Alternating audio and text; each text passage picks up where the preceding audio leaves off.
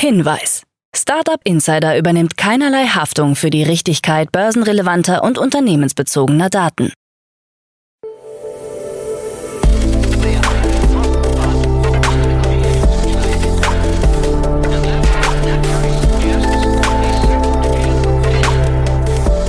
Startup Insider Daily. Morgen Update. Einen wunderschönen guten Morgen und herzlich willkommen zu Startup Insider Daily in der Morgenausgabe. Es ist Dienstag, der 13. Juni 2023 und mein Name ist Nina Weidenauer und wir starten jetzt zusammen in den Tag mit diesen News. Management von Startups wichtiger Faktor, strengere Werberegeln für Krypto, Twitter stellt Zahlungen an Google ein und Förderinitiative Exist Women gestartet. Tagesprogramm.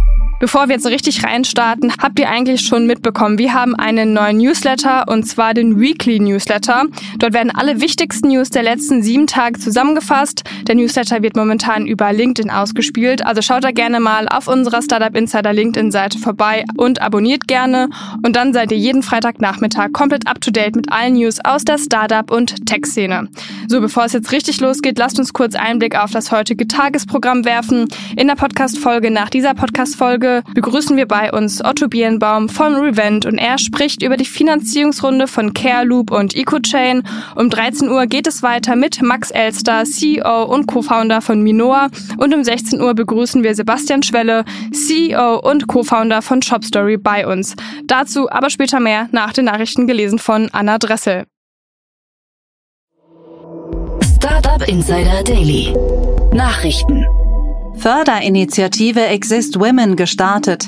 Die Bundesregierung hat die neue Förderinitiative Exist Women offiziell gestartet. Das neue Programm richtet sich vor allem an gründungsinteressierte Frauen. Wie bei allen Exist-Förderprogrammen der Bundesregierung liegt der Schwerpunkt auf dem Wissenschaftsbereich.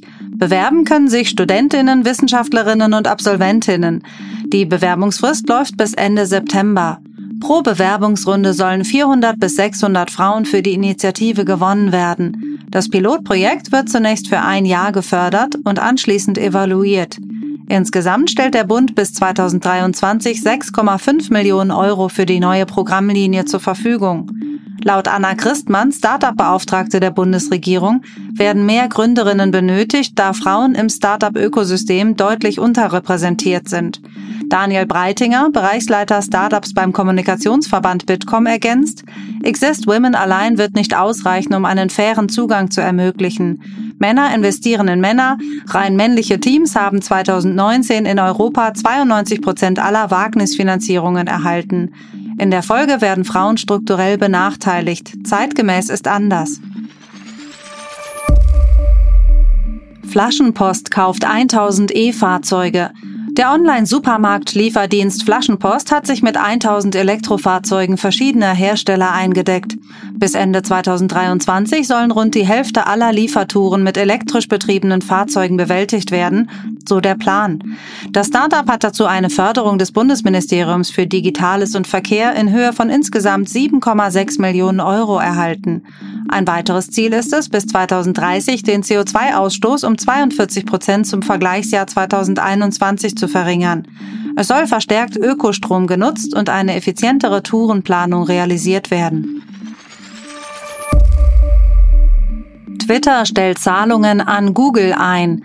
Insiderberichten zufolge weigert sich Twitter unter der Führung von Elon Musk, Zahlungen an Google für die Nutzung der Google Cloud zu begleichen. Bereits im März 2023 sollen die Zahlungen eingestellt worden sein, heißt es. Allein für das Jahr 2023 hatte Twitter mit Cloud-Leistungen in Höhe von 300 Millionen US-Dollar geplant.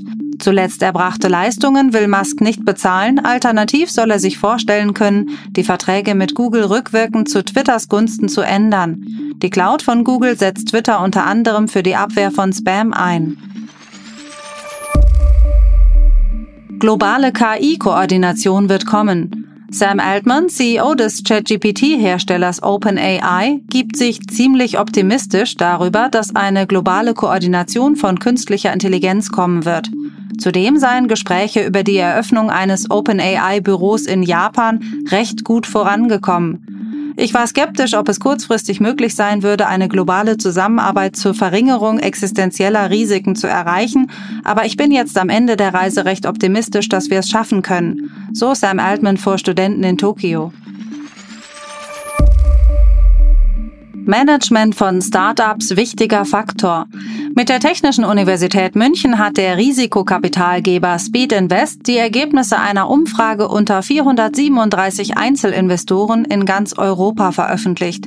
Demnach ist das Managementteam von Startups für 49 Prozent der entscheidende Faktor, wenn es um die Frage geht, ob investiert werde oder nicht. 42 Prozent würden schon bei ihrem ersten Treffen mit dem Team entscheiden, ob eine Investition sinnvoll sei. 13 Prozent sagen, dass sie Finanzkennzahlen des Unternehmens überhaupt nicht analysieren. Als europäische Vorzüge nennen die Investoren das Bildungssystem mit seinen akademischen Einrichtungen, aber auch Talent und technisches Know-how.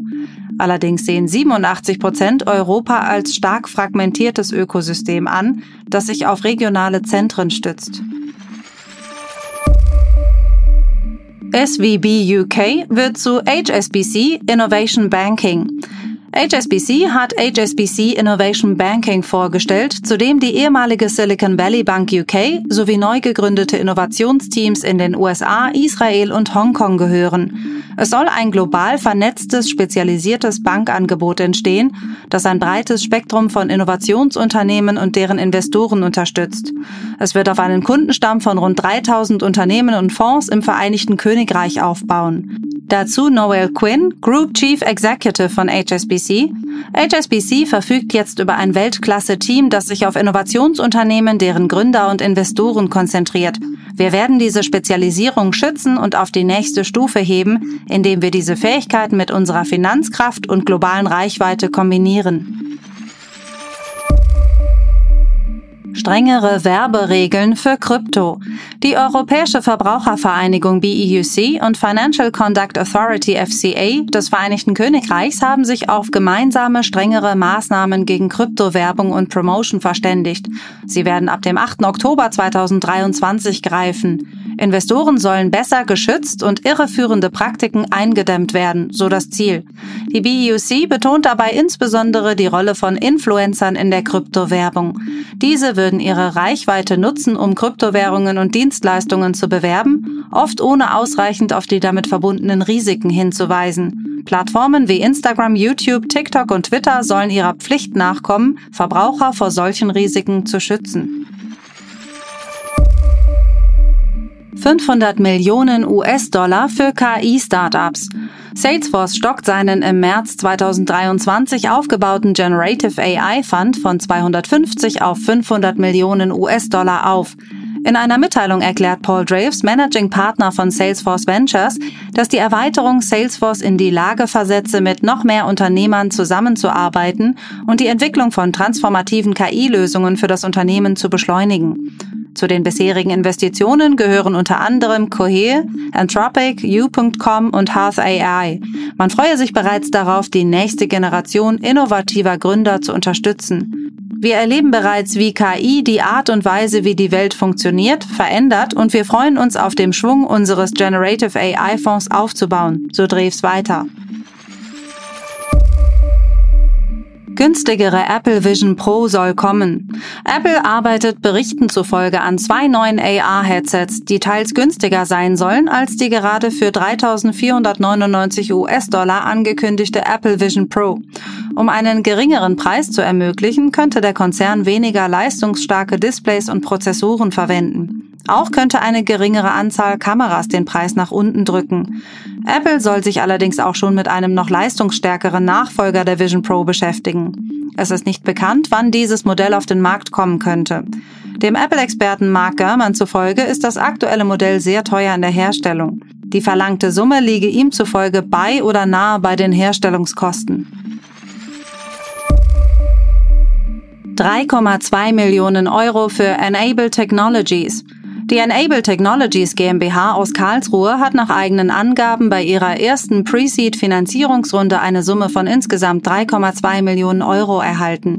Lea Partners trat als Lead-Investor auf, mit weiterer Unterstützung von Rethink Ventures, Another VC und mehreren Business Angels wie Konstantin Brunnbauer, Thomas Kirchner, Jonas Girardet, Paul Günther, Manuel Böhnisch, Henning Lategan und Professor Wolf Michael Nietzer. Enable Technologies versteht sich als Materialhandling as a Service Plattform für die Automatisierung von autonom agierenden Gabelstaplern. Das Startup will die Mittel unter anderem für die Erweiterung des Teams verwenden.